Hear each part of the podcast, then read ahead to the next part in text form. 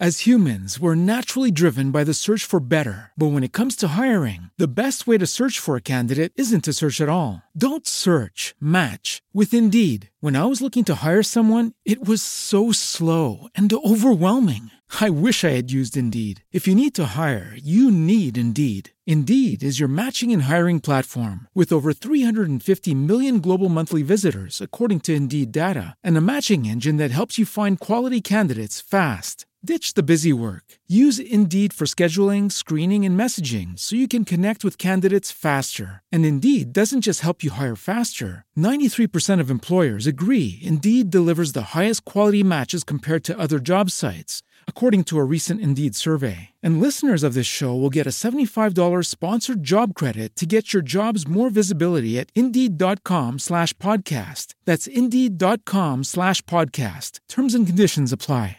It is Ryan here, and I have a question for you. What do you do when you win? Like, are you a fist pumper? A woohooer, a hand clapper, a high fiver. I kind of like the high five, but if you want to hone in on those winning moves, check out Chumba Casino. At ChumbaCasino.com, choose from hundreds of social casino style games for your chance to redeem serious cash prizes. There are new game releases weekly, plus free daily bonuses. So don't wait. Start having the most fun ever at ChumbaCasino.com. No purchase necessary. VGW Group. Void were prohibited by law. See terms and conditions. 18 plus. Estás oyendo un podcast de nacionpodcast.com. Buenos días, Madre Esfera. Buenos días, Madre Esfera. Buenos días, Madre Esfera. Hoy es lunes 20 de marzo y a estas horas estamos durmiendo. Bueno, o no, vete tú a saber. Pero el caso es que no estamos en directo, por una vez, porque es festivo. No sé si en el resto de España, pero en Madrid es festivo, así que nos lo hemos cogido y hoy no tenemos programa en directo, pero eso no quiere decir que nos acompañemos, porque hoy tenemos una entrevista muy, muy, muy jugosa. Hmm, ¿Quieres escucharla? Pues quédate, venga. Gente chanchi. Y hoy tenemos con nosotros a, Carolina Denia, que me hace muchísima ilusión traerla. Buenos días, Madre Esfera, porque la conocí hace unos añitos ya. Y, y bueno, pues que es otro sector así, es del, del sector YouTube, del canal Clipset y el mundo de la tecnología. Y entonces, pues para demostrar a nuestros oyentes y a esta gente que dice que los padres solo hablamos de cosas de padres, pues no, también vemos vídeos de tecnología. Buenos días, Carolina. Buenos días, Madre Esfera. Buenos días. Muy buenos días, Mónica. bueno, muchísimas gracias por mm, madrugar con nosotros. Eh, y... Me ha costado, ¿eh? ¿Te ha costado? bueno, aquí los madresféricos madrugamos mucho. Madrugamos. Pero eh, es lo que toca, ¿eh? Casi siempre. es lo que toca. Y claro, y es que Carolina, eh, bueno, pues la conocimos hace unos añitos así, con, pues haciendo cosas con algunas marcas y, y junto a su pareja Juan Castromil, que hacen el canal de YouTube exitosísimo exitosísimo de Clipset. ¿Cuántos usuarios tenéis ya? Pues ahora mismo un millón doscientos mil suscriptores. Dios mío, tráetelos a escuchar el podcast. Se lo diré, se lo diré, a ver si alguno se anima, seguro que sí. Se, no, o sea que... se nos cae, con tanta gente se nos cae la conexión o el podcast o yo qué sé. ¿Y desde cuándo estáis en el canal? Pues desde hace prácticamente 10 años, yo creo. Lo que pasa es que, bueno, empezamos a meterle un poco más de, caña hace 5 o 6. Realmente el canal solo lo utilizamos como repositorio de, de vídeos para el blog hasta que un día, pues eh, entre una reunión con YouTube y tal, nos animamos y dijimos, oye, ¿por qué no le metemos un poquito más de vidilla a esto? Y entonces empezamos a poner títulos en los vídeos, eh, tags, cosas de estas que en su momento no hacíamos y empezamos a crecer muchísimo. O sea, en 2011, cuando llevamos ya cuatro años eh, aproximadamente, teníamos unos 3.000, 4.000 suscriptores y ya ves tú, justo en casi el doble de tiempo tenemos muchos más. También es verdad que ayudó el que en su momento, en 2011, ganamos el primer concurso internacional YouTube Next Up y la verdad es que eso nos animó también un montón, nos dimos más a conocer y, y bueno, es, también es que, es que nos encanta la tecnología. Ya o sea, se nota, se, se nota. nota. Se nota, bueno, para los que nos escuchan y no lo conocen, que es raro, pero puede pasar, ¿qué, qué, qué, qué pueden encontrar en vuestro canal? Así para que os sigan y tengáis 800 millones de usuarios? Pues eh, pueden encontrar cualquier tipo de, de, cosa que tenga que ver con el estilo de vida digital.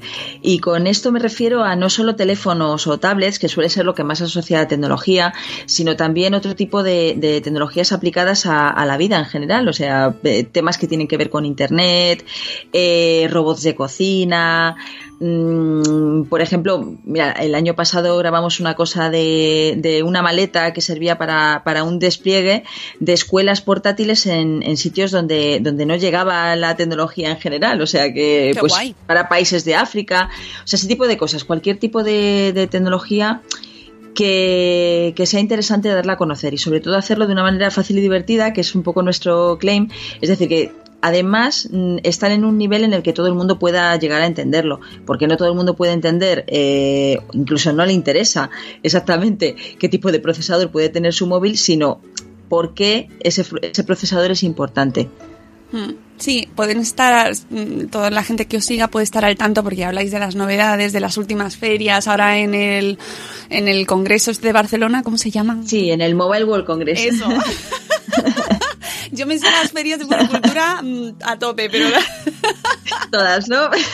las de tecnología me pillan así como... y eso que me encanta, ¿eh? el mundo de la tecnología, pero es verdad que, sé, lo que, sé. que, ya se me queda un poco, es que es que avanza muchísimo, Carolina, ¿cómo podéis estar al tanto de todo? Uf, pues porque siempre tenemos que ir aprendiendo. A mí es lo que más me gusta de esto, que, que al final no puedes estar de, de, vuelta de nada porque cada día hay una cosa nueva, cada día tienes que aprender y cada día tienes que, que intentar sacar lo mejor de lo que vas a luego poder explicarlo. Primero lo tienes que entender tú y después lo explicas, pero claro, a la velocidad a la que se mueve esto, a veces es difícil. Claro, claro, y ahora vuelven teléfonos que estaban antes, el Nokia este, el 3210, Sí. que ha sido como... ¿Por qué? ¿Qué, qué, qué? Pero eso, eso funciona, de verdad, ahora es como moderno. Sí, bueno, lo que pasa es que, claro, ha sido un teléfono muy polémico porque en el fondo es de lo que más se ha hablado en el Mobile World Congress. Entonces había gente que decía, pero si ya hay teléfonos de esos a patadas, ya hay teléfonos de esos, los tontófonos, hay un montón y hay de muchísimas marcas. Pero ¿qué pasa? Que funciona el Nokia, pues porque es una reedición de un teléfono que vendió millones de unidades y que al final te lleva pues al reencuentro con una marca que fue mítica y que por desgracia fue muriendo Ya, poco a eso poco. No lo es. Claro, entonces pasa lo mismo que, por ejemplo, con una edición que ha sacado Nintendo hace poco de una, de una consola de hace 20 años, también 30 años, de hecho, y, y claro, o sea, se ha vendido, se ha agotado. 60 euros, pues más o menos que es el precio además de los dos dispositivos, tanto del Nokia como de la consola, que parece que es el precio estándar de lo retro. Pero claro, es que es fascinante tener una especie como de, de dispositivo retro y, y, bueno, pues para todos los aficionados a la tecnología, pues es muy nostálgico. Sí, lo de la nostalgia, que ahora se lleva mucho, ¿no? También en Total. las series, en la tecnología, la música. Pero bueno, a mí me fascina y sobre todo poder ver el ritmo de, de, de noticias y de cosas que sacáis. Y hay una cosa que a mí me encanta y que seguro que los tus seguidores también lo saben, que son cuando haces los unboxing estos, que sales tú de la caja. sí. ¿Y eso cómo se te ocurrió? Pues no te creas, ¿eh? llevo, llevo su tiempo. eh, nosotros eh, nunca nos han gustado especialmente los, los unboxing, no acabamos de entender muy bien por qué a la gente les gustaba, pero sí que es verdad que al final se convirtió en un tipo de vídeo que nuestros usuarios querían ver y que nos demandaban. Entonces dijimos, bueno, ¿cuál es la, la fórmula que, con la que podemos hacer unboxings pero que sea diferente de lo que la gente hace y tal? Pues tardamos cinco o seis meses contar con la fórmula, o sea, tampoco, no, tampoco de repente No nos surgió la noche a la mañana. No fue, no fue de repente en la ducha. Estuvimos pensando eh, distintas fórmulas y la verdad es que se nos ocurrió lo de sacar de la caja, eh, o sea, salir de la caja con una caja que luego vas a sacar las cosas de la caja. Que en el fondo es una chorrada y ahora mismo la gente puede pensar, madre mía, tantos meses para esa tontería. Ah, pues haberlo pensado tú. Efectivamente. Pero al final se ha acabado, se ha acabado convirtiendo en una seña de, de identidad por lo que somos eh, completamente diferentes en unboxings al resto de gente que hay en el mundo. Y es algo que, bueno, pues nos hace gracia y que le hace gracia a la, a la gente. O sea que Oye, y- al final creo que acertamos con la fórmula. Tú que tenías blog, vosotros teníais blog primero y, lo, y el canal de YouTube. ¿Qué diferencia ves principal entre el mundo YouTube y el mundo blogging? Uf, pues eh, yo creo que muchísima. No hubo mucha diferencia en tiempo desde que sacamos el blog hasta que hicimos el canal de YouTube, porque prácticamente eh, yo creo que tardamos cuatro meses más o menos en, en abrir el canal de YouTube. De hecho, YouTube acababa de abrir. Y, pero nos pareció una fórmula muy interesante y en su momento prácticamente lo hicimos por, por ahorrar el dinero de de meter vídeos en un servidor propio que en aquel momento te había que pagar. Y dijimos, bueno, pues nos ahorramos un durete con esto y tal. Y, y, la verdad es que las diferencias son infinitas. Sí que es verdad que el tema de, de los blogs hay que elaborarlo, pero hay que elaborarlo pues menos. Tú puedes encontrar una, una, noticia de una nota de prensa, de algo que hayas visto, de algo que hayas probado, lo, lo elaboras y lo publicas eh, con una sencilla, con una relativa sencillez. Sin embargo, un vídeo requiere de posiblemente de una prueba un poco más exhaustiva porque al final luego tienes que mostrarlo. Espérate, no se está... Ay, sí. No, no se está grabando. ¡Ah! ¡Ah! Dios mío, oh my god. No Pero no pasa nada. No, pasa, nada. No pasa nada. ¿Pero y por qué le ha dado la molto? Sí, está recording. Lleva ocho minutos recording. Vale. Que no Tú el pánico. Tú no te preocupes. si no se graba, se repite porque además así puede incluso elaborar mejor la respuesta. No, si lo has hecho muy bien, pero es que me estaba. Llevamos 8 minutos 55 segundos. Vale, bueno, yo avisaré a Sune para minuto 8 para cortar y editar. Bueno, si quieres te, repito la pregunta, si quieres, y así cogemos desde ahí. Em, vosotros que lleváis eh, años trabajando, desde, empezasteis con un blog y casi paralelamente con el canal de YouTube. ¿Qué diferencias principales? Y además nuestros, nuestra audiencia, la mayoría viene del mundo blog, para que te sitúes. ¿Qué diferencias principales encuentras entre el mundo blogging y el mundo YouTube? Pues eh, yo creo que sobre todo la, la, elaboración de los contenidos. En la parte de vídeo tiene que estar más elaborada. Eh, Claro, aquí hay un poco de. Podría haber un poco de polémica, porque no es que, no es que, claro, no es que en el blog se tengan que hacer las pruebas un poco más ligeras o que, o que no haya que esforzarse. Pero el canal de YouTube requiere que lo que tú estés enseñando lo hayas probado muchísimo más antes. Porque tiene que ser un poco más exhaustivo para que lo que estés contando sea perfecto, real y sobre todo porque se va a ver. Y generalmente se va a ver, y digo que generalmente se va a ver porque, porque bueno, hay, hay gente que incluso escucha YouTube, si tienes algún tipo de deficiencia visual, eh, lo escuchas te lo puedes ir imaginando con lo que estamos contando. Pero bueno, independientemente de, de esos casos, sí que tiene una elaboración más de, de guion, aunque sea un poco mental.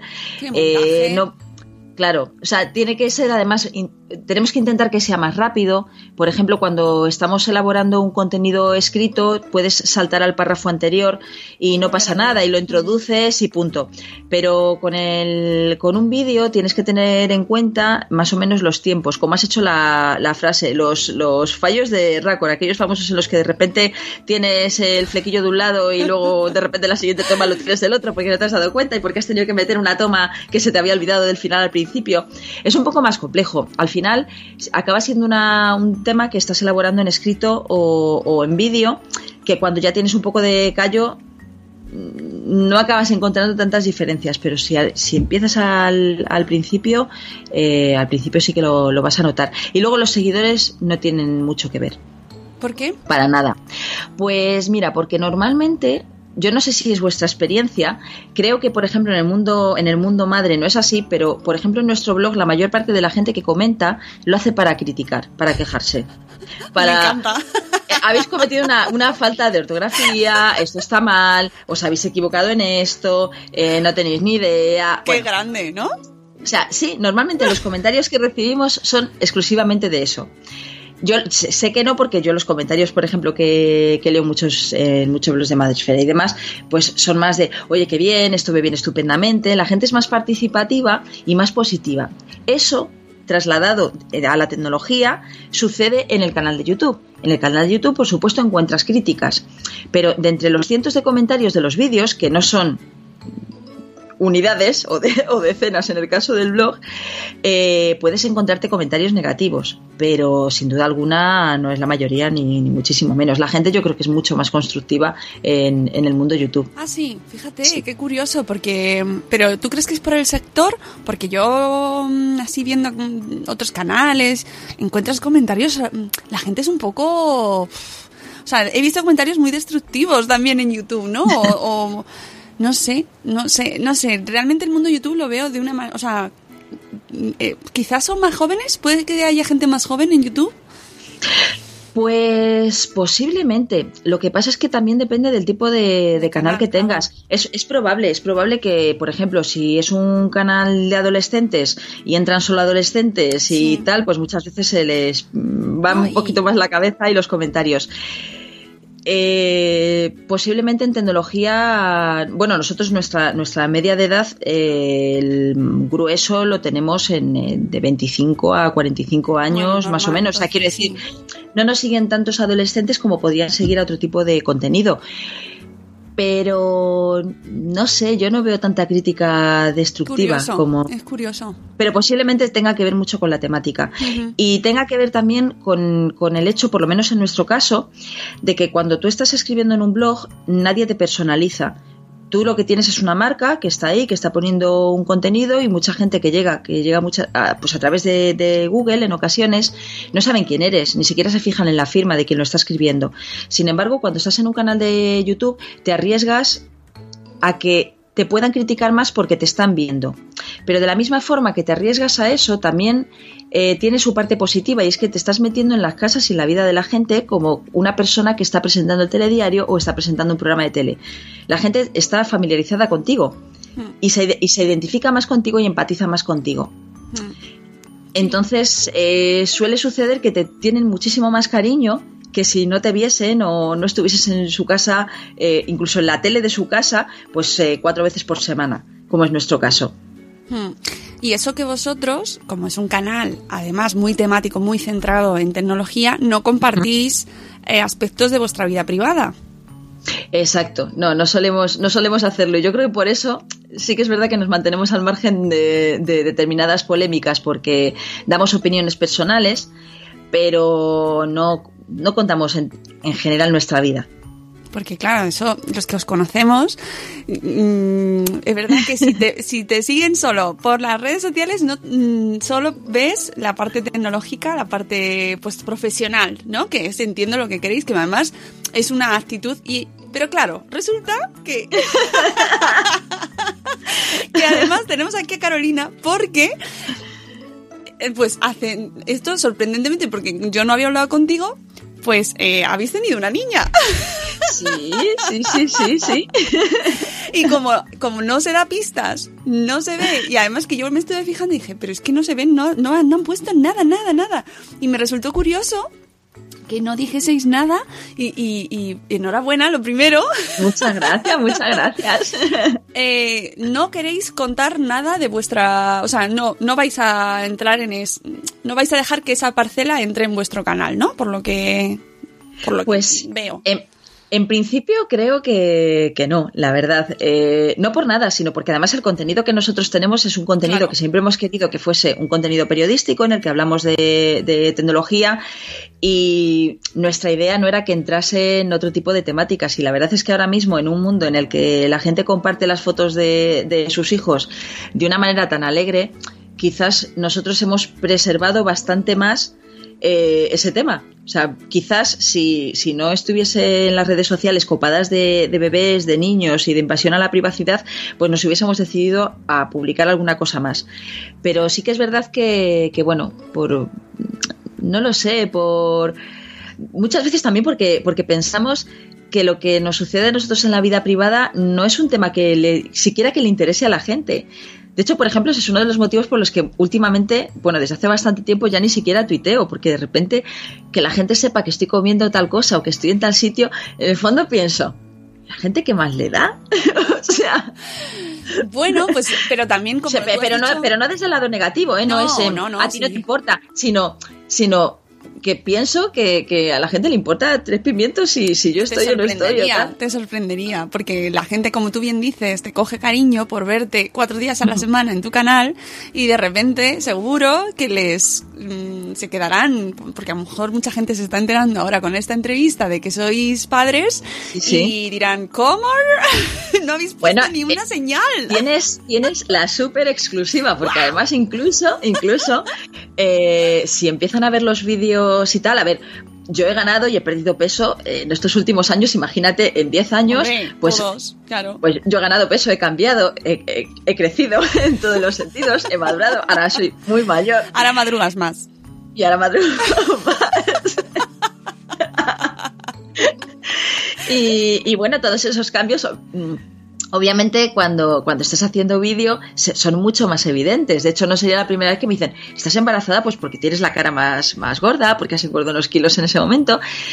Pero justo, justo, justo, cuando de verdad estaba embarazada, nadie lo ha notado. Es que, tía, ¿sabes qué pasa? Que mm, estuve pensándolo cuando veía tus vídeos digo, no se le nota, no se le nota, no se le nota. Y pensaba en las series, estas, las protagonistas de las series que están embarazadas y hacen para que no se les note, que se ponen el bolso encima o la caja o no sé qué. Y pero en tu caso no se veía nada.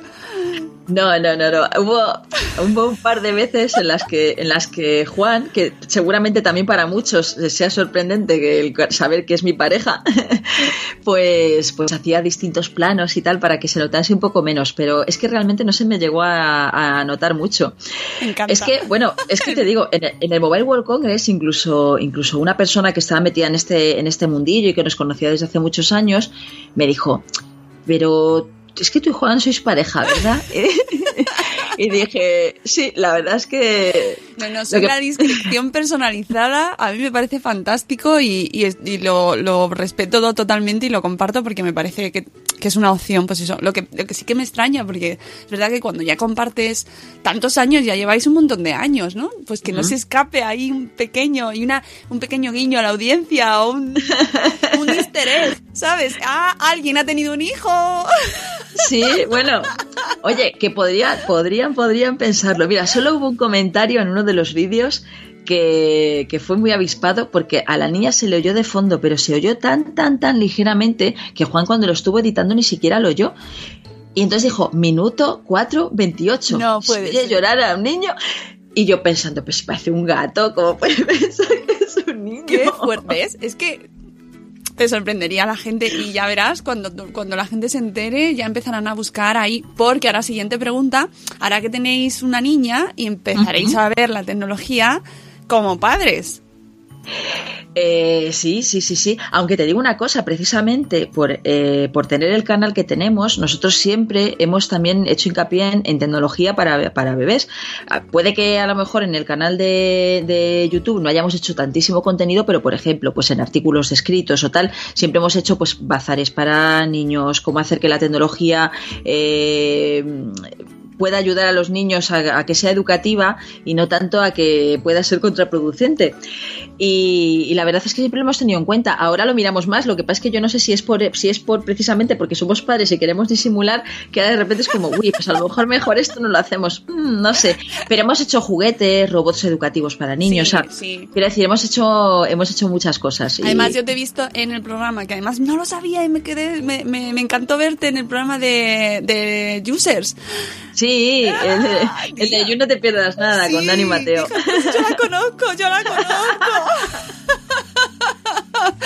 Dije, hay esperanza para la humanidad, que hay una, una mujer ahí que no tiene 20 años. Bien. Bien. Me siento más representada. Oye, ¿tú, Pues- eres, ¿tú eres millennial o no eres millennial? Porque, no sé, ¿entramos ahí o no entramos? Eh, yo creo que estoy muy lejos de ser millennial. Claro, es que...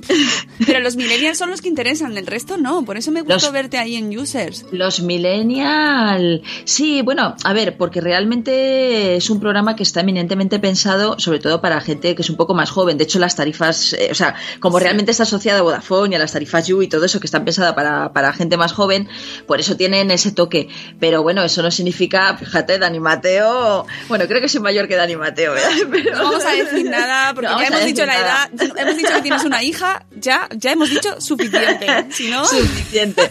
Pero bueno, oye, que los hay talluditos también en el programa.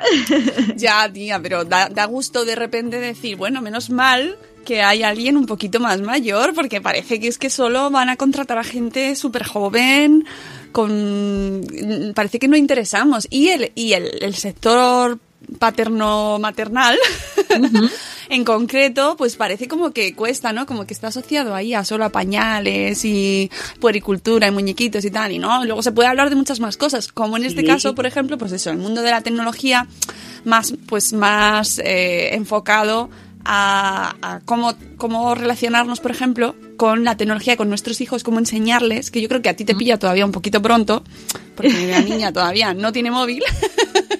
No, no tiene, no tiene. Aunque tu hija tendrá el último móvil la última generación, claro. Hombre, Cuando por supuesto, por supuesto. Ta- También te digo, ¿eh? puede que al fin, puede que a lo mejor no. ¿Te imaginas? Porque, claro, eh, también es verdad que parte de cómo educas a los hijos también tiene que ver con lo que crees que ellos tienen que tener eh, porque sí o porque se lo han ganado. O sea, quiero decir, tampoco me gustaría el que ella pudiese tener el, el último modelo si eso de verdad la hace diferente del resto de los niños porque ella puede y los otros no.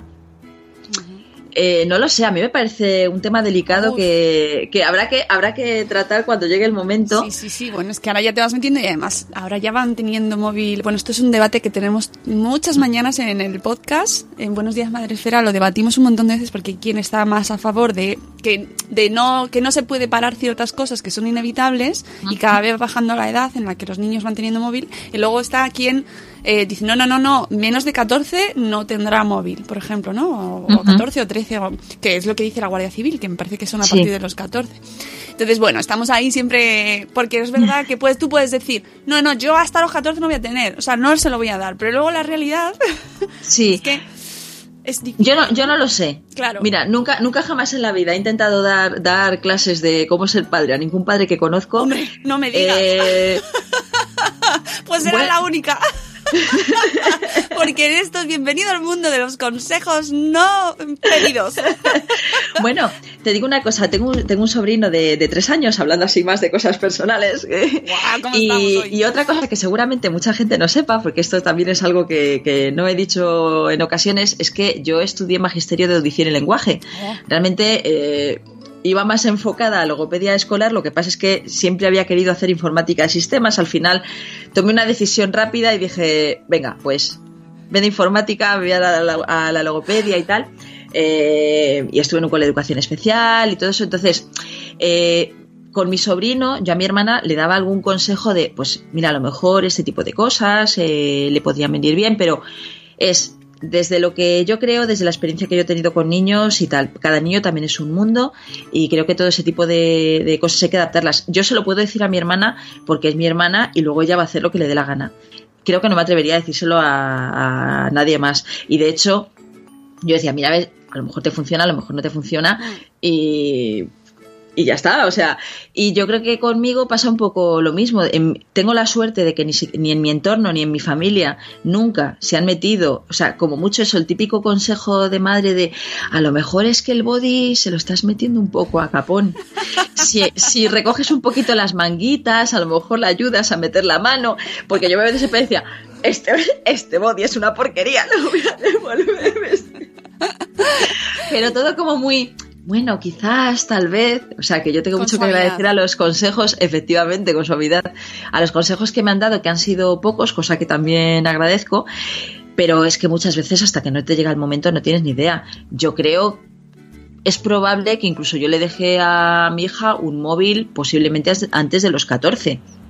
Eso sí, puede que no un smartphone, pues con el que se pueda conectar a internet, pero si mi hija se va a un campamento con 10 años y existe la posibilidad, a lo mejor le dejo un teléfono con tres números grabados, el de sus padres y tal, por si tiene alguna urgencia. ¿Por qué no va a utilizar una tecnología que existe que puede ser positiva eh, en determinadas circunstancias? No lo sé, supongo que no es tanto el uso de la tecnología, sino... O sea, no no es tanto el dispositivo, mejor dicho, sino el uso que se hace del Claro. mismo. O sea, una consola puede ser un magnífico eh, instrumento para que un niño pueda... Uy, me han llamado el telefonillo. Espera, si quieres... Hola. Eh, este debe ser un, un mensajero o algo así. Viva los mensajeros. Yo adoro a los mensajeros.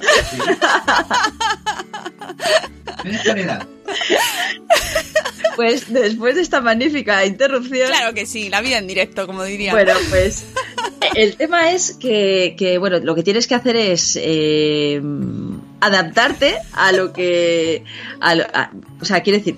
Sí. Creo, creo que esto lo vamos a cortar o algo. No, sí te he porque me entendido. acabo de- Sí, sí, sí, sí. Yo también defiendo lo mismo muchas veces, que mm, ya me repito a mí misma, pero es verdad que, que no es tan... Es como cuando enseñamos a los niños a salir a el tráfico Sí. de las calles, ¿no? Que el tráfico por sí no es malo, pero tienes que enseñarles cómo se utiliza, cómo se maneja, cómo tienes que cruzar las calles cuando están los semáforos, ¿no? Y, pero es verdad que hay ciertas... eh, lo de los límites de los móviles y las redes sociales, por ejemplo, a qué edad les dejas entrar en redes sociales. Bueno, pues ese tipo. Es que son un montón de cuestiones, luego es como, Dios mío, ¿dónde me he metido? Sí, hombre, a ver, eh, yo creo que muchas veces no es tanto el prohibir determinadas cosas. Yo creo que al final, mira, todos, todos hemos sido niños, a todos nos han prohibido cosas y todos hemos intentado hacer encaje de bolillos para saltarnos las normas. Claro. O sea, ha sido así.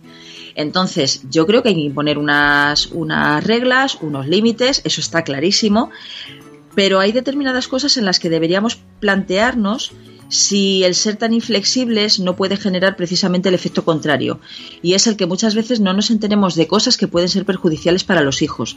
Con respecto a las redes sociales, yo creo que entrar muy pronto eh, no es lo positivo, pero si un niño está empeñado en que tiene que entrar, tiene que entrar, tiene que entrar, incluso puede que exista la posibilidad de que entre y que tú no te enteres, lo mejor es informarle. Mm. Pero sucede con esto como sucede con el sexo, como sucede con cualquier cosa. O sea, hay cosas que tú no vas a poder evitar porque no puedes tener los ojos en tu hijo 24 horas. Adelántate, o sea, adelántate a ese tipo de cosas y explícale cuáles son los riesgos, cuáles son las cosas positivas que puedes sacar de esa experiencia, las negativas. Yo creo que eso les puede ayudar a evitar sustos. Ujú. Oye, eh, yo estoy muy de acuerdo contigo, ¿eh? Que conste que además nosotros siempre lo decimos que además lo más importante es acompañar y estar con nuestros hijos acompañándoles y guiándoles y sabemos de sobra que se irán por donde quieran muchas veces porque yo me acuerdo del famoso party line. ¿Tú te acuerdas del party line? Uf, sí. ¿Ves? Esas son las típicas cosas a las que yo llamaba cuando mis padres iban fuera, luego llevaban las facturas y, uy, papá, no sé de esto de dónde ha salido. Ay, yo creo que de verdad, qué época, ¿eh? Vamos. Y entonces, bueno, pues te acuerdas de eso y dices, madre mía, pero... Sí, sí. Bueno, me acuerdo de eso y de cuando los routers eh, eran de estos que, so- que tenían los, los famosos pitiditos, Sí, estos, sí. y entonces te tenías que conectar a la, a la línea telefónica y según te conectabas a la línea telefónica, pues ya está, eso empezaba a correr y además un bastón. Sí, es verdad. Y, y entonces, pues nada, eh, al final te conectabas a internet como podías y cuando podías. Es verdad, es verdad. Hemos, hemos evolucionado mucho, afortunadamente, y más. Oye, ¿y tú cómo ves el futuro? De, o sea, así a corto plazo, ya que tenemos aquí una experta. Nuevas tecnologías, ¿qué, qué, qué es lo próximo? ¿Qué podemos esperar? Ya no solo como padres, sino como usuarios. ¿Qué es lo que nos viene así? Pues eh, yo creo que sobre todo lo más importante que nos va a llegar es todo eso que de- se denomina el Internet de las Cosas, que, que, bueno, o sea, es mm, de momento es algo que, que mucha gente no conoce, pero que Alicia, saluda. Hola. Podcast con niños. porque participa, pues este mundillo del Internet de las cosas en el que al final nos vamos a encontrar con que nuestra vida está conectada y no solo está conectada con, con los, los wearables, esto que ya la gente conoce un poco más, que son los relojes inteligentes y demás, sino directamente a nuestro hogar. El televisor, la lavadora, eh, las luces de casa, yo, por ejemplo, lo tengo todo bastante domotizado. O sea, yo tengo las luces eh, las configuradas para que cuando me apetece pueda encender la luz de arriba por la niña, eh, ¿Con el las móvil? luces con el móvil, todo. Es más, incluso yo le digo, eh, oye Siri, colócame, o sea, por este ambiente. De hecho, Siri creo que está contestando. Acabo de decir, oye Siri. Y, y- y- y eso, por ejemplo, o, mm, e incluso hay dispositivos que tú colocas en tu calefacción y entonces se genera un círculo una especie como de, de, valla invisible y cuando tú te acercas a ese perímetro, entonces cuando se pone la calefacción a la temperatura porque reconoce que tú vas a volver a casa. Hola. Que tú tengas que hacer nada. Tú le dices, cuando yo entre a 500 metros de la localización de mi casa, entonces me pones la calefacción. Ese tipo de cosas que a priori pueden parecer pijadas también pueden hacer que tengamos un consumo más eficiente de los recursos, que ahorremos en calefacción. Jesús. Este... Oye, que no hay que perder la buena una de las ventajas una de las ventajas que tienen los vídeos es que podemos cortar en cualquier momento Sí, en el editamos podcast también, pero es que me- a mí me gusta meter este tipo de cosas. Pero ves, bueno, así además se sabe cuál es la actividad de, de un, de un blogger así. Exactamente, por favor, y, y conciliando, que era la siguiente pregunta. Sí, sí, sí, sí. Bueno, la verdad es que me lo paso pipa, pero vamos, que en general todo, todo lo que tenga que ver con el Internet de las cosas, que ojo, también tiene un riesgo. Ese riesgo es que todo lo que esté conectado a Internet es susceptible de ser hackeado Exactamente. De ser manipulado y tal. Entonces, eh, yo lo que sí que pido a todos los que nos están escuchando encarecidamente es que, aunque suene de verdad súper básico, que utilicen contraseñas seguras, que las contraseñas que vienen por defecto en los dispositivos las cambien, que cambien cada X tiempo las contraseñas que tengan de los dispositivos conectados, de sus móviles, de sus cuentas, porque de verdad podemos pensar que nadie tiene por qué estar interesado en, lo que nosotros tenemos, pero muchas veces ni siquiera es que quieran utilizar nuestra propia información para, para poder hackearnos o manipularnos, sino que nos utilizan como mero transmisor para luego utilizar nuestros ordenadores, nuestros móviles, para poder hackear otro tipo de cosas. Entonces, no quiero asustar a nadie. En un mundo conectado tenemos que tener clarísimo cómo conectarnos. Claro, es que además vemos muchas series de tele y esas cosas y ya te imaginas que van a hackear el Pentágono o algo con nuestros ordenadores. Sí, sí, sí, sí. Que se- eso, mira, los ordenadores zombies, que es lo que se denomina, los ordenadores que precisamente para, para eso. Ay, qué horror. A mí eso me genera mucha ansiedad porque soy muy mala con las contraseñas. y entonces esto de cambiar las contraseñas, digo, ¿por qué tantas contraseñas? Dios mío. Eh, Hay que hacerlo, hay aplicaciones que son... Sí, pero tienen también contraseñas esas, apli- esas aplicaciones. y si se te olvida la contraseña de la aplicación de las contraseñas, Pues pierdes tu vida, pierdes la vida, Carolina. Bueno, sí, pero al final, mira, eh, una de las, eh, de las recomendaciones con respecto a las contraseñas es utilizar una parte que suele ser fija y una parte variable. Y siempre utilizar eh, códigos alfanuméricos, mayúsculas, minúsculas, eh, caracteres especiales. Al final, cuando eso lo automatizas, eh, acaba resultando bastante fácil acordarte de todo. Y si es un servicio que utilizas poco, mira, recuperar contraseña y y ya, está. A mí muy me da, digo, un día, un día nos vamos a olvidar de nuestra contraseña, nos vamos a quedar sin vida absolutamente. Yo qué sé, ¿sabes? Para el. DNI, sin personalidad, todo ahí. Sí. Bueno, lo bueno es que llegará un momento en el que prácticamente todo esté securizado por, eh, por temas biométricos, como por ejemplo los genes de huellas dactilares o el reconocimiento de iris, facial y demás, que nos vaya a resultar y hacer la vida un poquito más fácil. Por favor. Y, y voy a dejar aquí una recomendación, que es una web que es de la OSI, la Oficina de Seguridad del Internauta, que es un organismo oficial en el que siempre se puede encontrar un montón de, de información sobre pues eh, fallos de seguridad de Internet, virus, recomendaciones, recomendaciones también para los niños, que es muy importante. De verdad, eh, hay que, que conectarse de vez en cuando a esa web y echar un vistazo, porque el tema de la seguridad, sobre todo cuando además tiene que ver con nuestros hijos, es súper importante. Y lo que comentabas tú antes de no subir muchas imágenes o no subir imágenes o no compartir imágenes sensibles o información sensible sobre nuestros hijos. Ya no solo, solo sobre nosotros, sino sobre nuestros hijos, que parece que es una cosa así eh, inocua, eh, que no va a pasar nada, pero no, no se sabe, ¿no? O sea, es como... Efectivamente, efectivamente. A mí me parece un tema que es un poco delicado. No sé cómo iremos tratando este tema en, en el futuro, porque no se sabe, todo Claro, esto es no, que se, no sabe. se sabe. Pero incluso, por ejemplo, con todas estas imágenes eh, que, que compartimos con, en privado y demás, eh, los servicios en los que estamos suscritos tienen derecho a utilizar esas imágenes. Lo más seguro es que no las vayan a utilizar nunca.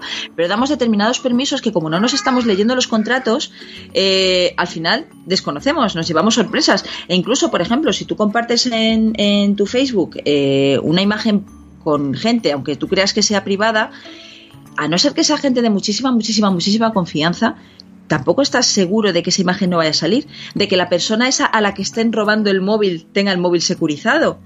Esa persona eh, a la que le roban el móvil y de repente entra en tus redes sociales y, y al final acabas viendo lo que el resto de la gente publica. Por favor, poned contraseña en los teléfonos móviles, aunque sea un tostón luego. Estoy metiendo mucho miedo, ¿no?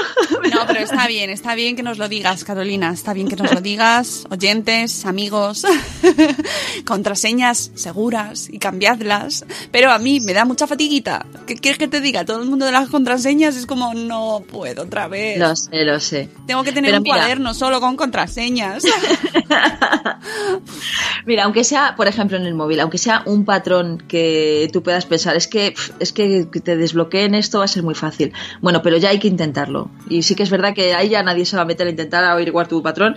Y es más, una de las de las cosas que yo siempre destaco cuando hablo de sistemas de seguridad es que eh, mucha gente pone los sistemas de seguridad pensando en que un tercero le va a robar el móvil o en que un tercero se lo va a encontrar y le va a querer mirar la información, pero un tercero que desconoce. Pero de lo que no se dan cuenta es que la mayor parte de las veces, cuando alguien tiene interés en, en entrar en tu información, es precisamente la gente a la que conocemos. Un teléfono desbloqueado que has dejado encima de la mesa en tu oficina, eh, yo qué sé, no voy a decir nada, pero a lo mejor parejas que no quieres que tengan sabemos, sabemos que eso pasa. Sabemos que eso Sí, pasa. sí. No sabemos No es quién mi- lo hace, pero no es nuestro caso. No, no. No, no, no. El, el mío tampoco, ¿eh? O sea, el mío nosotros tenemos las contraseñas de todo compartida. También tenemos cero interés en lo que hace el otro. No me interesas en absoluto. Nada, Te veo nada todos los días. Pero, pero es eso. O sea, muchas veces pensamos en que hay, es alguien que- desconocido el que va a querer entrar cuando es alguien desconocido al que no le interesa lo más mínimo nuestro, nuestro contenido. Ay, me da miedo, me da miedo. Pero pensad cuando subáis alguna imagen de vuestros hijos. Yo así hemos dado alguna charla sobre este tema desde hace ya años y mm, hablando con abogados de, de- de- de privacidad de los, de, los niños y, y decían que bueno.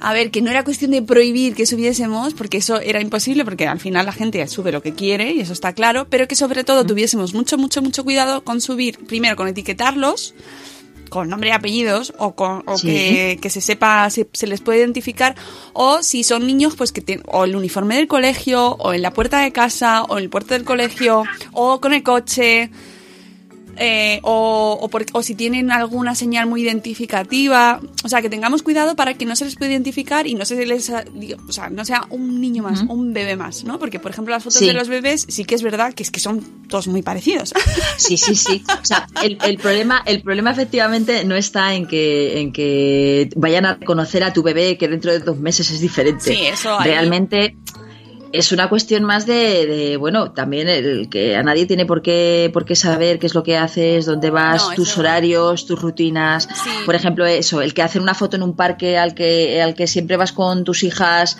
eh, o con tus hijos o tal. eh, es un poco peligroso. Y además Entonces, salen identificadas muchas veces en las redes sociales si tú tienes puesto donde la ubicación Claro. se, se ve dónde estás.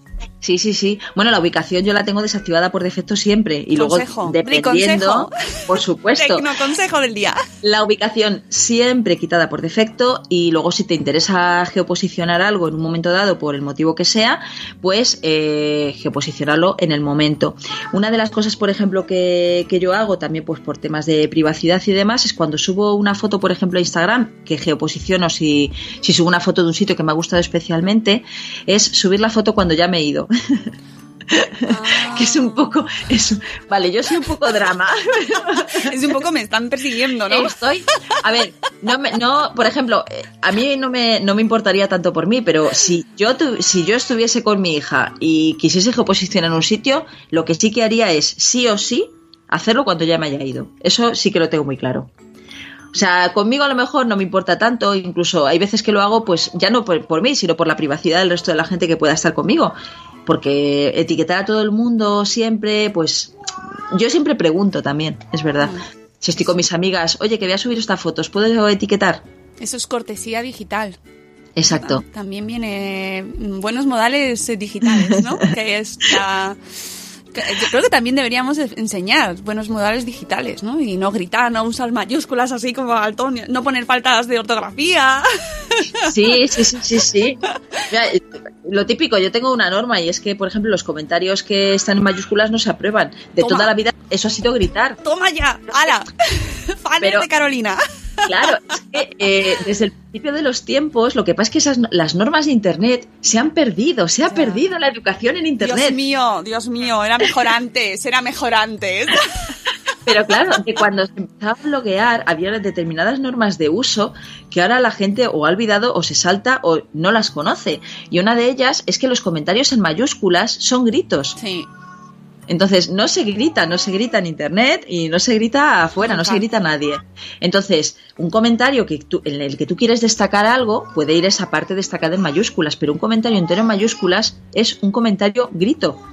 Mm, Es verdad, que la gente no, no lo sabe, pero es verdad, o no lo sabe, no lo quiere, no lo quiere saber, pero es verdad. Y una y a- lo de WhatsApp de la que has, seguro que lo has oído, lo de que quieren posicionar todo dónde están todos los contactos, eso, mm, ¿cómo lo ves tú? Porque a mí yo me, me doy de baja, ¿eh? O sea, Bueno, es que claro, el, el tema está en que, por ejemplo, ahora mismo con el Stories de WhatsApp, si tú, existe una opción que es lo mismo que el Stories de Instagram, que es lo mismo que ha puesto Facebook y tal, porque al fin y al cabo, como ahora mismo son de lo mismo, que es de Facebook, pues están aplicando todo a, a lo mismo.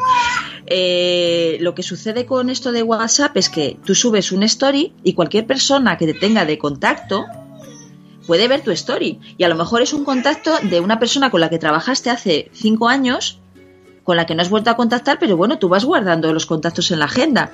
¿Qué sucede? Pues que tú no puedes decir quién puede ver tu story y quién no, sino que cualquier persona eh, que tú tengas en la agenda puede verlo. Y a lo mejor tú estás subiendo un story de algo personal, ya.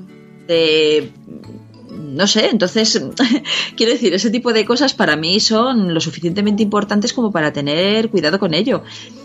Te- eh, os voy a asustar. Vale, un poquito de miedo está bien que os meta, ¿no? Venga, más, más, más. Más, más, ¿queréis que, me- ¿queréis que os meta más caña? No, bueno, yo creo que con esto, a no ser que tú quieras preguntarme más cosas, y entonces no te preocupes que os asusto con algo más, con algo extra. No, no, no, yo, ya, yo, además tú piensas que yo ya es cierto que ya no llego más, ya prefiero mi- mantener la ignorancia, que si no, no entro ya más en internet. No, que tampoco te quiero quitar aquí toda la mañana, que llevamos ya un buen rato, solo quería preguntarte... Uy, yo no tengo prisa, ¿eh? Ah, ¿no? Ah, No, bueno. porque, porque con esto de la, de la conciliación y estas cosas es mi pareja la que está con la niña. Ahí, ahí va yo, ahí va yo, porque ahora vosotros dos, mira, Lele está, está de fondo. ¡Ay, hola! ¿Vosotros trabajáis juntos en Sí. casa o tenéis oficina? Eh, tenemos la oficina en casa, Ah, pues muy bien. Pues así que Ofi casa. sí, sí, sí. Nada, se, se, se lleva, se lleva, se lleva bien lo de tener la oficina en casa. ¿Y qué tal se lleva a trabajar con tu pareja? Pues la verdad es que se lleva muy bien. Nosotros llevamos trabajando juntos eh, 10 años, 10 años, eh, pues prácticamente desde que lanzamos el blog, que fue el primer proyecto que hicimos juntos.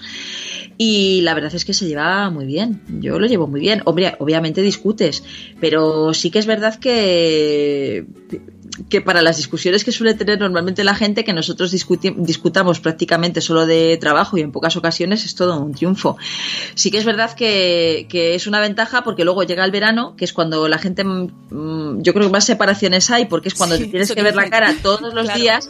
Nosotros disfrutamos un montón porque cuando no tenemos que hablar de trabajo, no tenemos que discutir por trabajo ni nada por el estilo. Y, y claro, ya convivimos 24 horas al día. Entonces, no hay nada que nos, nos sorprenda ni nos separe. Mm. Es más, muchas veces, por ejemplo, cuando, cuando hay un viaje o tenemos algo en lo que en lo que tenemos que estar separados, hasta nos echamos de menos. Hombre, Fíjate, claro. Qué cosa más tierna.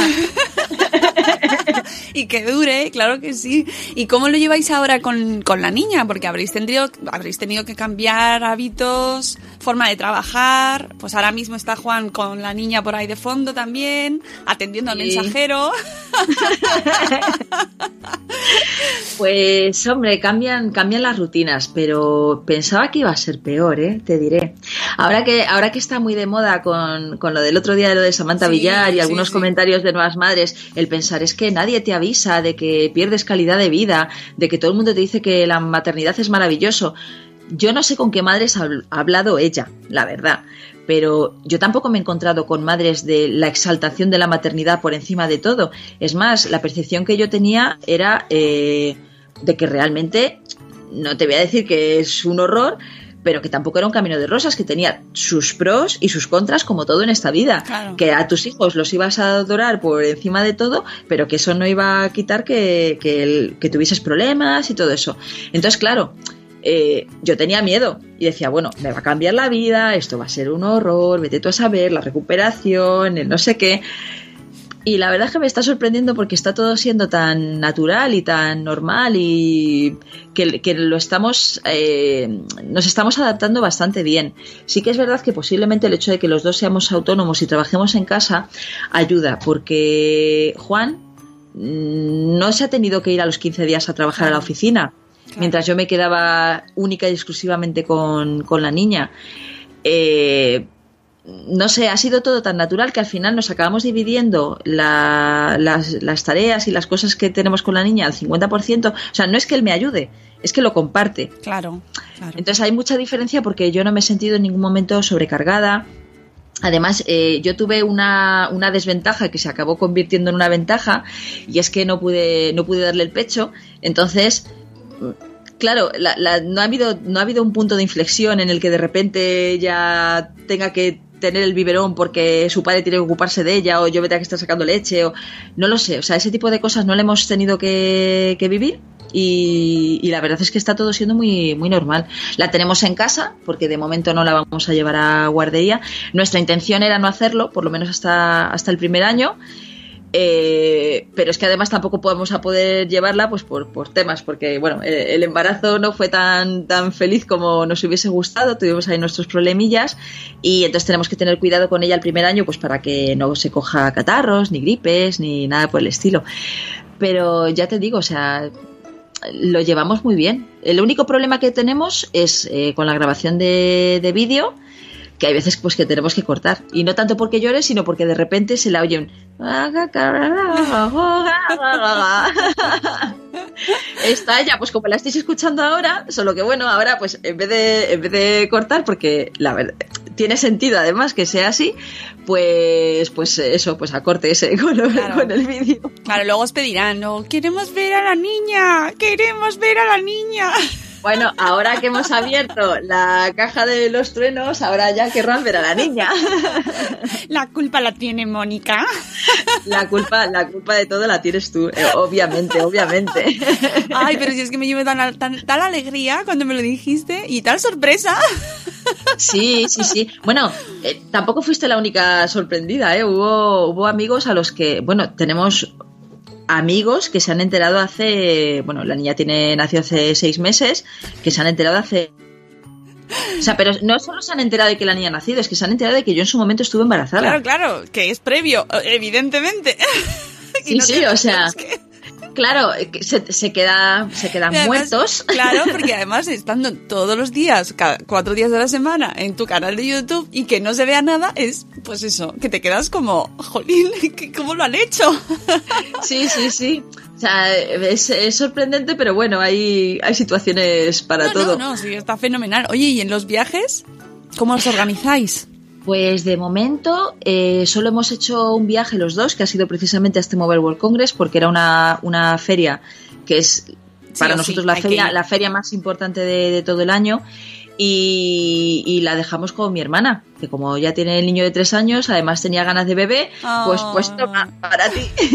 Y luego estarías tú ahí en, en- en el congreso pensando, llama, ah, ¿le ha dado ya de comer? ¿No le ha dado de comer? ¿Llamando? ¿No Pues llamando? sincera- sinceramente, ¿No? no. No. No, lo he llevado estupendamente bien, su padre también. No tengo ni idea de si es también porque, porque la forma de apego que hemos tenido con la niña ha sido muy diferente de una, de una paternidad normal, eh, paternidad y maternidad normal. Eh, no lo sé, no, no lo tengo muy claro, pero, no, pero estaba cero preocupada. O sea, era la primera vez que la dejábamos a dormir fuera, porque sí que es verdad que la habíamos dejado en casa de mis padres a lo mejor todo un día entero y tal, pero es que no estoy preocupada lo más, lo más mínimo. O sea, no sé si, o a lo mejor es porque tengo una confianza en mi familia plena, pero no, no me preocupa que la gente la coja, no me preocupa que... No, no es algo... Y bueno, un poco para ponerte en antecedentes el por qué digo esto es porque la niña nació muy muy muy muy prematura, Prematura.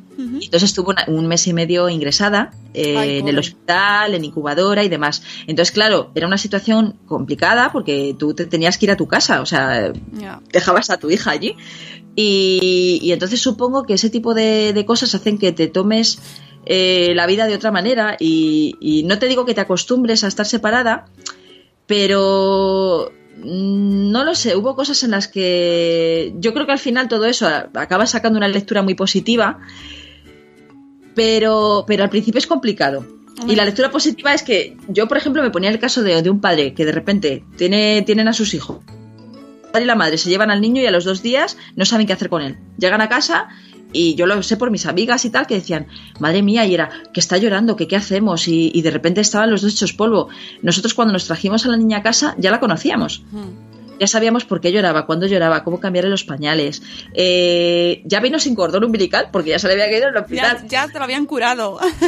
Quiero decir, la, la transición fue tan fácil y nos lo hicieron tan fácil en, en el hospital, por cierto, nunca agradeceré lo suficiente a la Fundación Jiménez Díaz, que fue donde tuve a la niña, eh, el trato que nos dieron, eh, que claro, cuando, cuando llegó todo fue sencillo. O sea, por ejemplo, eh, que no dormimos, pues no- nos, nos dividimos muy bien los turnos, por ejemplo, pues hasta las 6 de la mañana me ocupo yo, a partir de las 6 se ocupa Juan y yo a lo mejor me despierto a las 10 o las 11. Por eso te decía que no te creas que madrugo tanto ahora, ¿eh? Tampoco. Mm, listilla. ¿Ves? O sea, claro, lo, lo tenemos tan fácil porque los dos nos podemos dedicar a la niña Claro. y, y- y todo que, que no nos está resultando especialmente complicado ni siquiera dormir. Incluso, es que si cuando hemos dormido tres o cuatro horas, estamos tan agradecidos de poder dormir tres o cuatro horas que, que nos daba igual.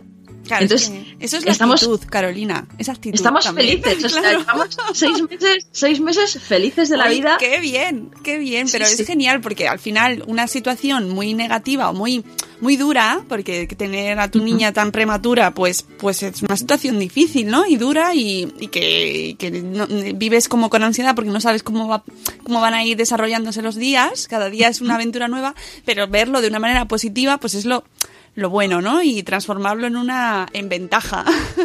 Sí, sí, sí. Yo creo que es que, cómo lo ves, cómo, porque la maternidad tiene cosas muy duras, pero también influye mucho cómo ves esas cosas, ¿no? O sea, y como, pues dices, no, pues mira, he dormido tres horas, qué bien, he dormido tres horas. o afrontarlo como, Dios mío, solo he dormido tres horas. o sea, que verlo, vivirlo así Pues- tan feliz, pues- pues es cuestión de actitud también.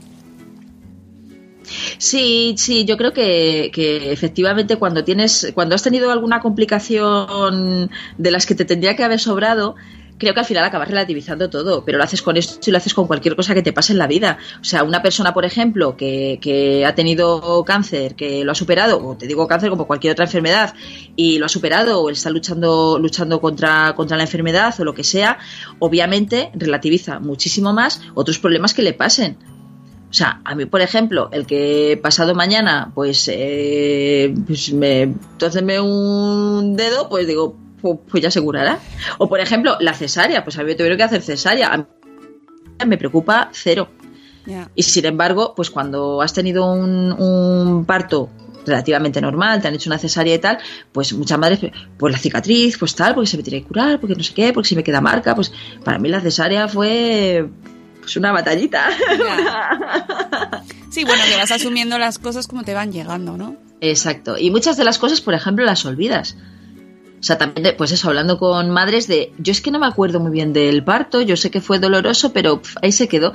Pues esto lo mismo, según va pasando el tiempo, te vas olvidando y realmente acabas sacando todo lo bueno y todas las experiencias buenas que, que tuviste en su momento y, y de verdad, o sea, te olvidas de lo malo, pero, pero completamente.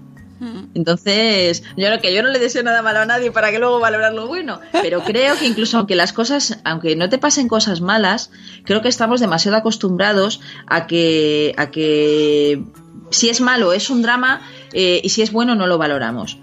O sea, creo que tenemos que valorar en su justa medida todo, incluso lo bueno que nos pasa y... Y lo malo también. Y lo malo, efectivamente. Claro. Y, y y saber compensarlo. Sí, estoy muy de acuerdo contigo y además es que de todo lo que nos pasa pues, relativamente malo, porque hay tragedias que de las cuales es muy difícil sacar cosas buenas, ¿no? Pero, pero todo, en la vida normal pues te, nos pasan cosas buenas y cosas malas y de todo lo malo hay que sacarle algo positivo, porque siempre se aprende algo. Sí, sí, sí, sí, totalmente. Porque además yo estoy convencida de que, de que la negatividad eh, al final te acaba lle- llevando a otro tipo de situaciones en las que no te quieres encontrar. Por ejemplo, pues eh, las de- la depresión postparto, pues tiene que ser algo durísimo. Eh, yo no sé exactamente cómo sucede, cómo deja de, de suceder en su momento. no, a- a- de hecho, a, a mí me dijeron, a lo mejor llega un momento en el que de repente Te eh, os, da, os da el bajón o te da el bajón o tal. Y yo la verdad es que tampoco estuviese esperando el bajón, pero yo decía, yo no sé, me siento estupendamente, los médicos y todo eso, pues por- porque además yo pasé por una, por una enfermedad, que fue por lo que la niña tuvo que nacer eh, antes y demás. Entonces, claro, todo el mundo que yo iba viendo y tal me decían, jo, pero eres muy positiva y tal, y yo decía, no sé, tampoco, de- es que de momento no tengo ningún motivo para no serlo. He o sea, he tenido una enfermedad que he pasado estupendamente. Tengo una niña en la incubadora que está saliendo adelante. Eh, tengo no sé qué, que, o sea, tengo la cesárea que se está curando estupendamente, que esa también se me complicó. O sea, quiero decir, pero es que, o sea, que en el fondo iba, iban sucediendo tantas cosas tan rápido, pero todo al final se iba solucionando que decía, es que de verdad es que no tengo ningún motivo para, para ni para deprimirme, ni para estar triste, ni para nada. O sea, Mm, Sí, bueno, y además los casos de depresión, claro, ya es que es una, estamos hablando de una enfermedad también y, y que tengas también que seas propenso y luego situaciones personales de, claro, que hay gente que la vive la maternidad sola, que no tiene su pareja, que no tiene familia, que, que la maternidad es muy dura, porque Sí, es sí, sí. Que nosotros lo estamos aquí diciendo que bien, pero es verdad que es una situación que te cambia, que tus prioridades tienen que cambiar y que no todo el mundo tiene pues una situación pues que tiene que salir al trabajo, tiene que dejar a los niños con Exacto. tres meses, entonces bueno, sí, o que, o que estás sola. Para mí lo de las madres solas y los padres solos y, y situaciones familiares difíciles, pues se ve, se ve cada situación, pero es verdad que la actitud ayuda mucho. Hombre, es que obviamente la depresión no se elige, o sea, no puedes Claro, decir, claro. no, no me voy a, de- no me voy a deprimir, Claro, voy a intentar no, tener una, no. una actitud súper positiva. No, y las es, ese hormonas tipo de también- cosas. Las hormonas también ayudan mucho porque es verdad que, que no. Yo, por ejemplo, no tuve depresión ni nada, pero es verdad que cuando no te das salud y todo, pues es como que te viene el aluvión ahí de hormonas y es como todo tan. Todo como ya ha terminado la, la lavadora. No, ya ha terminado la lavadora. ¿Sabes? No, no, no se puede comparar ni por asomo a depresión. Eso no es depresión, ¿no? Pero es verdad que estás como mucho más traga tremenda. Y mi, y mi salto, por ejemplo, se fue a la semana a trabajar. Con lo cual yo me quedé Es que- como llorando y como no puede ser. Fíjate, eso, eso es algo que yo no había, no había llegado a valorar. Eh, tampoco lo había pensado, o sea, el, el cuánto se puede necesitar a, a la pareja, el cómo de mal está el sistema ahora mismo para La conciliación. Pues para la conciliación, efectivamente. Es que claro, tal y como están las cosas, eh, eh, va a sonar un poco raro, pero es que es muy difícil que un padre consiga implicarse en la crianza de su hijo, porque no le dejan. O sea, no le dejan porque a los 15 días se tiene que ir a trabajar y, el- y se pasa. eh, aunque, aunque dividiésemos el tiempo, que se puede y los cuatro meses al final, pues él puede hacer un mes. Pero bueno, ya estás quitando otro mes a la madre que en muchas ocasiones es fundamental por el pecho, por, o sea, de verdad le estás quitando al padre la oportunidad de vivir con su hijo, de conocer a su hijo y, y de vivir una paternidad eh, plena en el que él, en la que él se siente integrado. ¿Qué sucede? Pues que muchas veces eh, te puedes encontrar con casos en las que, en los que la madre se queja porque dice, jo, pues es que no le cambias bien el pañal o no tal. Es que no ha tenido la oportunidad tampoco de practicarlo. Ya, no, hay que hay horarios y yo, yo conozco gente que llega a casa a las 8 o las 9 de la noche. Claro.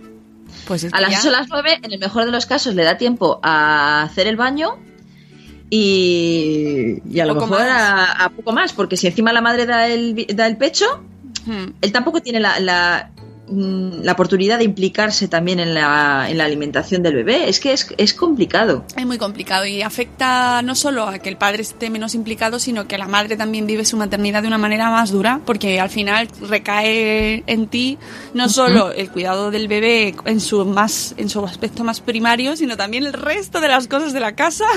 Sí, sí, sí, sí. que, que eso también te toca. ¡Hala! ¿Por qué? Porque Sí, sí, sí. porque estás en casa. Porque estás en casa, amiga. Efectivamente. Mira, por ejemplo, de las cosas de la casa, ahí el porcentaje lo hago en mayo, pero... Bueno, luego Pero- ya eso ya se negocia. Cada uno Sí, ahí ya- totalmente. Pero, pero yo creo que sobre todo es eso. Lo importante es que las, las dos partes estén de acuerdo, que, que se pueda negociar y que incluso aunque el marido eh, o la pareja esté fuera, bueno, y, y digo marido, puede ser eh, mujer, porque también hay, matrimonios o parejas, claro, eh, homosexual, que, que se pueden encontrar exactamente en el Sí, mismo claro. caso. Y, pero bueno, yo por generalizar, porque en mi caso, pues hablo de, de marido. Y, y bueno, que, que en el fondo, claro, depende de tantísimas circunstancias. eh, el que él pueda estar, que no pueda estar, que pueda hacer, que no pueda hacer. Nosotros es que somos súper afortunados, porque, bueno, somos autónomos para lo, para lo malo, pero también para lo bueno. Claro.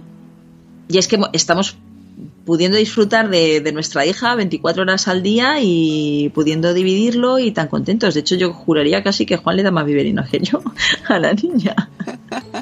Y La también niña que se lo encantada, pasa, ¿eh? claro, claro.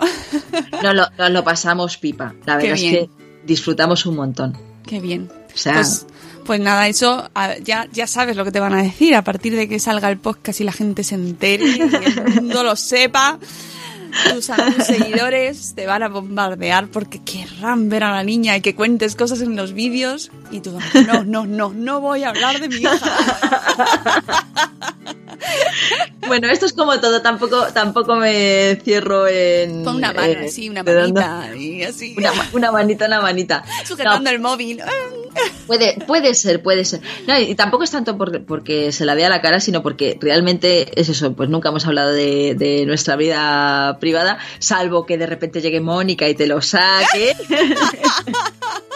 Aquí la malvada. y bueno, esto es, esto es como todo, nunca digas de esta agua no beberé, así que yo no lo voy a decir por si acaso. No, pero me- a mí me parece fenomenal porque sois un ejemplo de que se puede triunfar y tener mucho éxito y vivir de ello, porque vosotros vivís de vuestro trabajo en YouTube y con el blog y en redes sociales, toda Sí, sí, la, sí. la cobertura, eh, sin involucrar la vida privada. O sea, que no necesariamente ser youtuber implica contar, mm, o sea, que puedes tener un canal profesional, cero- 100% profesional y no entrar en vida privada ni, y, y y preservar tu intimidad perfectamente. Sí, ni tener que hacer bromas pesadas, ni todas estas cosas. No, Dios no es, mío. no es no es necesario no es Dios necesario mío, Dios la, mío. la pena es que por desgracia la mayor parte que salimos a colación los youtubers en los medios de comunicación es por casos de estos en los que la gente al final acaba asociando youtuber a un a un tonto porque es que no se les puede denominar de otra manera de, de los últimos casos que hemos ido viendo o sea, por ejemplo, del, del pobre mendigo este, yo no he llegado a ver el vídeo, Yo pero bueno, tampoco, y, no- y me niego a verlo porque me pone de muy mal humor ese tipo de cosas y espero, yo espero que la audiencia sea la, la que lo vaya eh, regulando también, ¿no? O sea, el público, porque es que parece como que lo que triunfa es, es eso, como en la tele, ¿no? Los, los, los programas basura y no, debería, hay muchísimo trabajo en YouTube profesional. Y sirve de un montón. Mi padre cuando viene a casa, pues he aprendido a cambiar una goma de la del no sé qué. Sí, sí, sí, sí. Hay millones de tutoriales, eh, super- cosas súper útiles, puedes estar informado de todo, ver eh, trailers, vídeos musicales, pero no, hija, nos quedamos con la con, con los muchachos que además ahora hay una tendencia, tú, tú no sé cómo lo verás, que es que no vamos a terminar nunca, pero es que es muy interesante hablar contigo. Oye, que te digo una cosa, ¿eh? Que si quieres, yo estoy aquí todos los meses y Ah, te pues- cuento cada, cada mes un rollo diferente, ¿eh? Uh, pues que yo tengo sale- cuerda para rato. De aquí sale una colaboración, ya te lo digo yo, porque es que, es que mm, eh, no sé cómo ves tú el papel de los adolescentes, esto es de que papá quiero ser youtuber. Pues yo, yo no lo, no sé, es una de las cosas que me planteo porque digo, ¿imaginas que mi hija es la única que no quiere ser youtuber del planeta?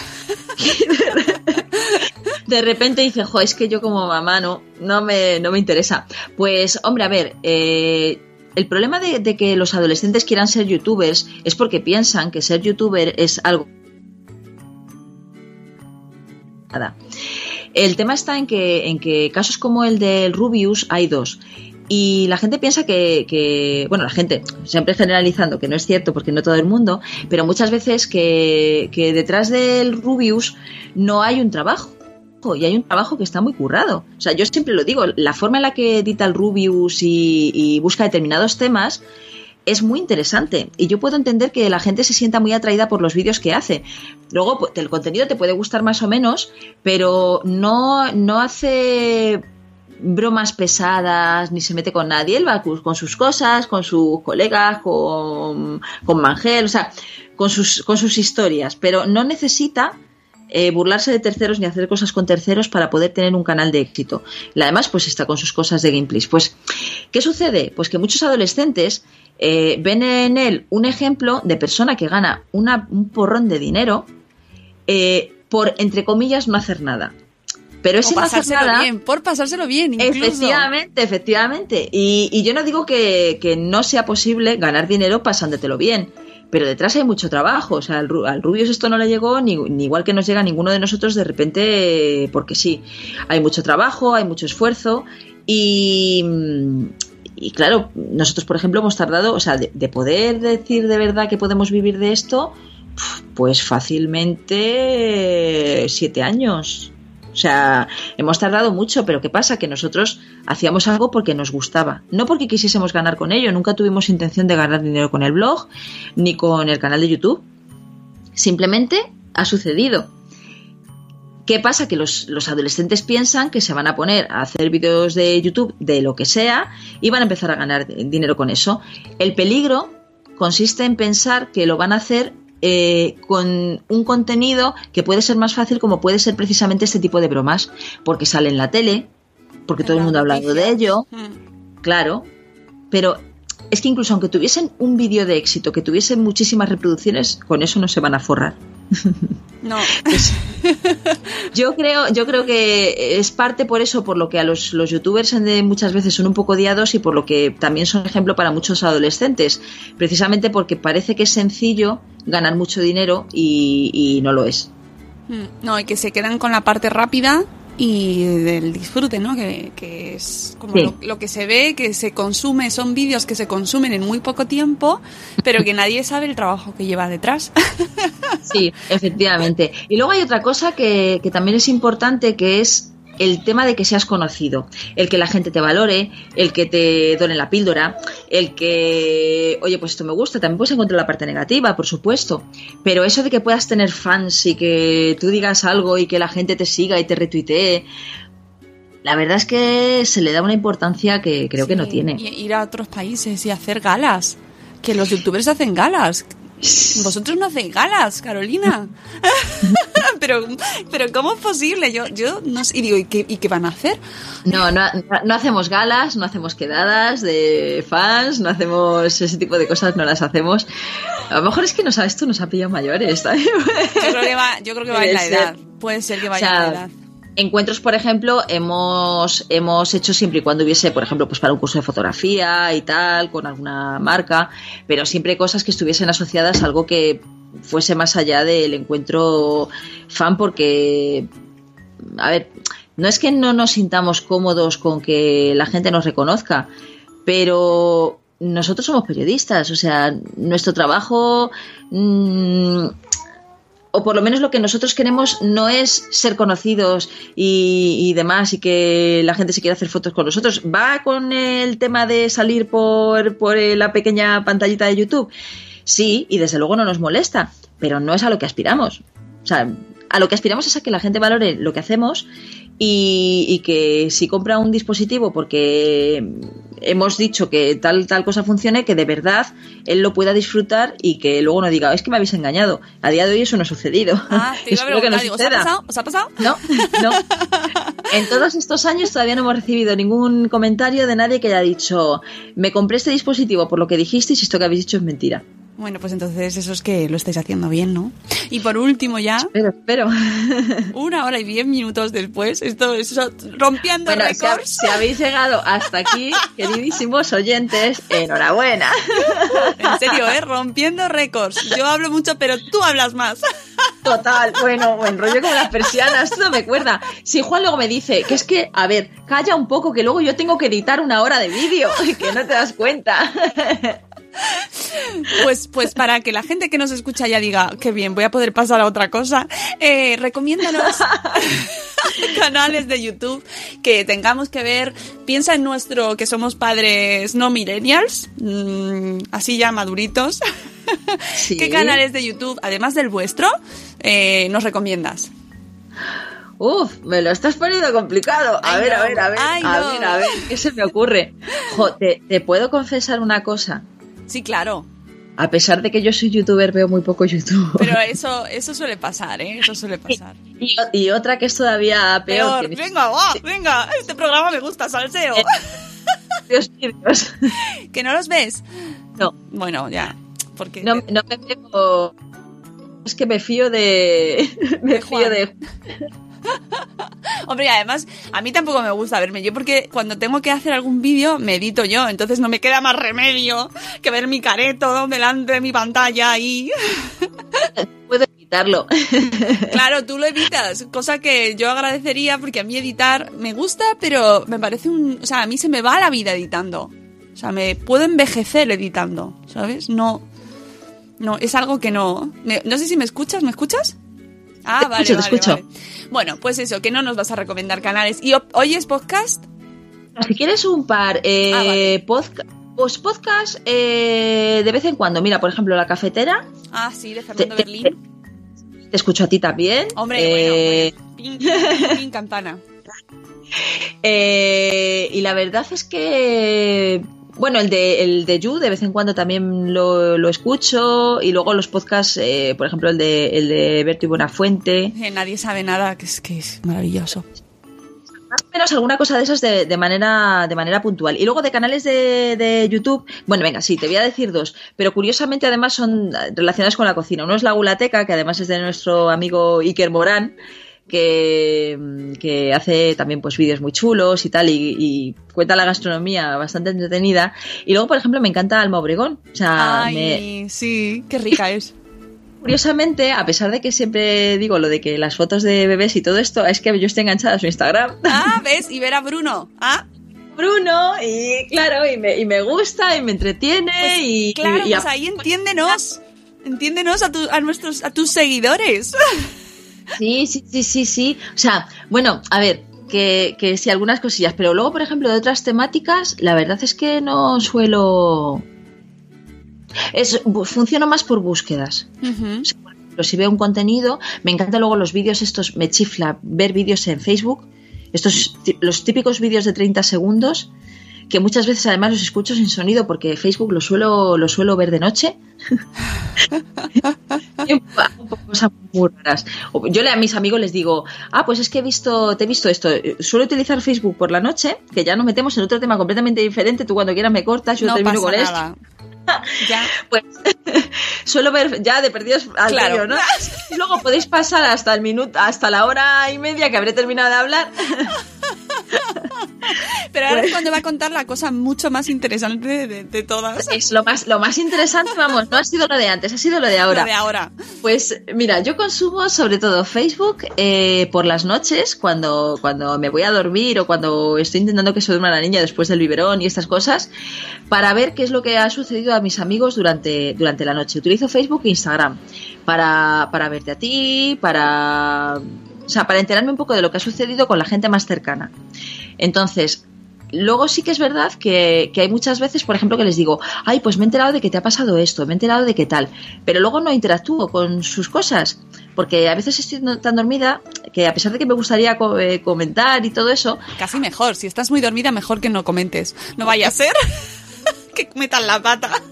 Entonces, pues sí que es verdad que me, que me gusta porque es una especie como de repaso de lo que ha sucedido con, con mi gente a lo largo del día y, y me relaja mucho y, y me siento muy bien, muy bien viéndolo. Y esto venía, pues eso, a, pues a que yo realmente YouTube puede que no vea mucho, pero, Pero ves sí en veo- Facebook. sí que veo vídeos de Facebook y te- el tema de Instagram, pues cuando subís fotos o por ejemplo, pues eso, la- los, los stories también y todo eso. Yo, por ejemplo, stories no hago. Instagram, es que al final, mira, en casa del herrero, cuchillo de palo. En Ya. Clipset, pero el mío personal, por ejemplo, lo tengo un poco abandonadete Bueno, también. es que como empieces a hacer stories del tuyo personal, algo tendrás que contar de tu vida personal. Sí, Porque si no, es- vamos a grabar un vídeo. Vamos a grabar un vídeo, ahora lo va a editar Juan. ya poco más.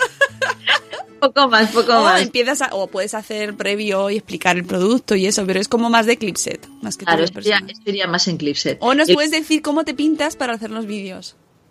Uy, yo soy pésima, yo para un tutorial de cómo pero- me pinto.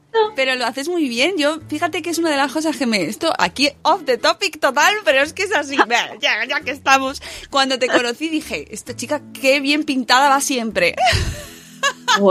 Pues oye, cuánto me alegra, cuánto me alegra. Pues nada, ¿eh? Dos trapitos y un poquito de raya y... Claro, pero, pero es verdad que va siempre se te no- el, el colorete, tal, tan mona, tus labios y eso. Y me da mucha envidia porque, mira, yo soy lo peor para pintarme porque nunca me pinto al final. Pero si tú estás fantástica, incluso Ay, gracias.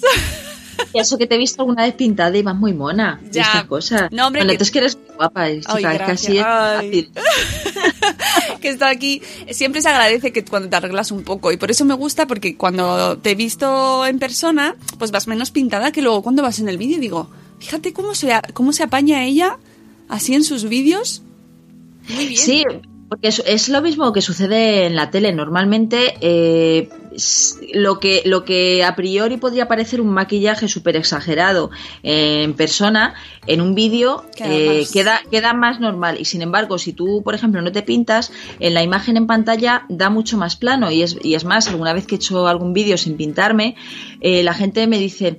Tienes un poco de mala cara. Luego esto es como todo, lo de la controversia de, de si te maquillas para... Sí, un poco así Gracias si te por el maquillas para ti o te maquillas para los demás. Eh, no lo sé, eso creo que sería para, para otro Sí, tema. eso para si otra quieres otro día, más. otro día hablamos, si quieres también de... Pero, pero bueno, sí que es verdad que en los vídeos posiblemente me maquillo un poco más porque se nota menos. Sí, sí, sí. Entonces los rasgos, por ejemplo, de los ojos y tal, pues se No, vas- resaltan. No, pero va, te lo haces muy bien. Muy bien. Yo recomiendo desde aquí a todos los que nos escuchan que vayan al canal de Clipset, vean, busquen las señales de su de la niña por ahí, a ver si encuentran. Podéis hacer ahora jugar con eso, a ver quién encuentra algún rastro. Porque Sí, sí, no lo vais a encontrar. ¿eh? Tienes que hacer los easter eggs. Los easter eggs de Clipset, ¿te imaginas? Y luego se hace la gente ahí. Pues yo lo he escuchado también, como el que decías tú antes. Ha escuchado a la niña. Bueno, algún huevo de Pascua hay. Y si se fijan en las redes sociales, eh, es verdad, hay algún huevo de Pascua. Solo voy a decir una cosa, que no sé si lo he dicho. ¿El nombre de la niña lo he dicho? Sí, porque la has puesto delante mía. Porque no sé si te la he dicho. Ah, vale, sí, es verdad. Porque yo sí te lo había dicho a ti Ahora solo. tiene- pero si no la han escuchado porque estaban haciendo otra cosa, que Pues entonces tienen que rebobinar. Y entonces se darán cuenta de que hay algún guiño más en los vídeos y en, y en las fotos. mía, madre mía, qué programa hemos tenido, por favor, Pero es pa- Carolina. pero, ojo, eh, que si si lo pillan también es para nota. Bueno, pero que te lo pongan en un comentario y ya lo vas tú ahí felicitando a tus usuarios avispados. claro, claro, claro. Pero para eso tienen que escuchar el programa completo, los uno, una hora, 18 minutos y lo que dure la despedida. Que esto ha sido, vamos, Sí, histórico. espérate porque hace una, vamos, hace 20 minutos me dijiste, venga, la última pregunta. Ya. Sí, sí, sí, sí, pero bueno, esto, esto nos pasa, esto nos pasa. Ay, como- yo es que estoy tan a gusto que me, me quedaría aquí toda la mañana contigo. Además, como tenemos ese desayuno pendiente, Es verdad, pues es como verdad. si estuviésemos desayunando ya. Sí, sí, yo ya tengo el café aquí, o sea que, bueno, ese desayuno nos lo tomaremos, eso lo haremos fuera de las redes para mantener nuestra privacidad porque tenemos una vida muy misteriosa, nadie sabe nada de nosotras. Total, yo no he contado ya nada hoy, o sea, Así que bueno, Carolina, ahora sí que sí, ya un placer mm, enorme tenerte aquí con nosotros, madrugando o no, no da igual, con el mensajero, con Juan y con, y con ese bebé que ha aparecido en nuestras vidas. que esperamos ver en un unboxing o algo maravilloso. Y, y no, no, no va, no, no, no se va a hacer, ¿eh? No, no os preocupéis. Pero bueno, que ya nos será sorprendiendo seguro. Que muchísimas gracias y que seguro que vuelves a. Seguro, seguro que te volvemos a, a llamar algún día. Cuando quieras. Así de Que sorpresa. Muchísimas, muchísimas, muchísimas gracias a ti y nada, aquí un fuerte, fuerte abrazo a toda la comunidad de Madresfera. Eso, a Que seguir sois- el canal. De verdad, sois las mejores. Algún mejor también hay en la comunidad, pero como esto es Madresfera, sois las mejores. Sois, sois poderosas y que nadie os diga lo Y contrario. como muchas gracijas, Carolina. Ahora sí que voy a dar a Gracias, cerrar la, gracias a convers- ti. la grabación. No nos lo vamos a creer, ¿no? adiós, chicos. Adiós, Carolina. Adiós. Espero que os haya gustado esta pequeña, pequeña, pequeñísima entrevista que ha durado apenas unos minutos para pasar este lunes festivo que nos han traído del Día de San José. ¡Hala! Fiesta. Venga. Un día festivo que nos hemos metido en la saca. Pero mañana, amigos, mañana estamos otra vez en directo a las 7 y cuarto de la mañana, como siempre, de lunes a viernes, en vuestros podcasts, en vuestros dispositivos y luego pues nos podéis escuchar cuando queráis. Que ya sabéis que esto te lo bajas, te lo descargas y ala. Hasta mañana, chicos. Adiós. ¡Hasta mañana! ¡Hasta mañana!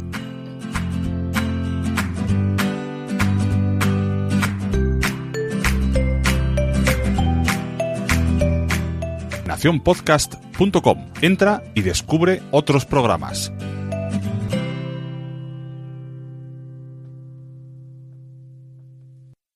As humans, we're naturally driven by the search for better. But when it comes to hiring, the best way to search for a candidate isn't to search at all. Don't search, match with Indeed. When I was looking to hire someone, it was so slow and overwhelming. I wish I had used Indeed. If you need to hire, you need Indeed. Indeed is your matching and hiring platform with over 350 million global monthly visitors, according to Indeed data, and a matching engine that helps you find quality candidates fast. Ditch the busy work. Use Indeed for scheduling, screening, and messaging so you can connect with candidates faster. And Indeed doesn't just help you hire faster. 93% of employers agree Indeed delivers the highest quality matches compared to other job sites, according to a recent Indeed survey. And listeners of this show will get a $75 sponsored job credit to get your jobs more visibility at Indeed.com slash podcast. That's Indeed.com slash podcast. Terms and conditions apply. It is Ryan here, and I have a question for you. What do you do when you win? Like, are you a fist pumper? A woohooer, a hand clapper, a high fiver. I kind of like the high five, but if you want to hone in on those winning moves, check out Chumba Casino. At chumbacasino.com, choose from hundreds of social casino style games for your chance to redeem serious cash prizes. There are new game releases weekly, plus free daily bonuses. So don't wait. Start having the most fun ever at chumbacasino.com. No purchase necessary. Group. Void were prohibited by law. See terms and conditions. 18 plus.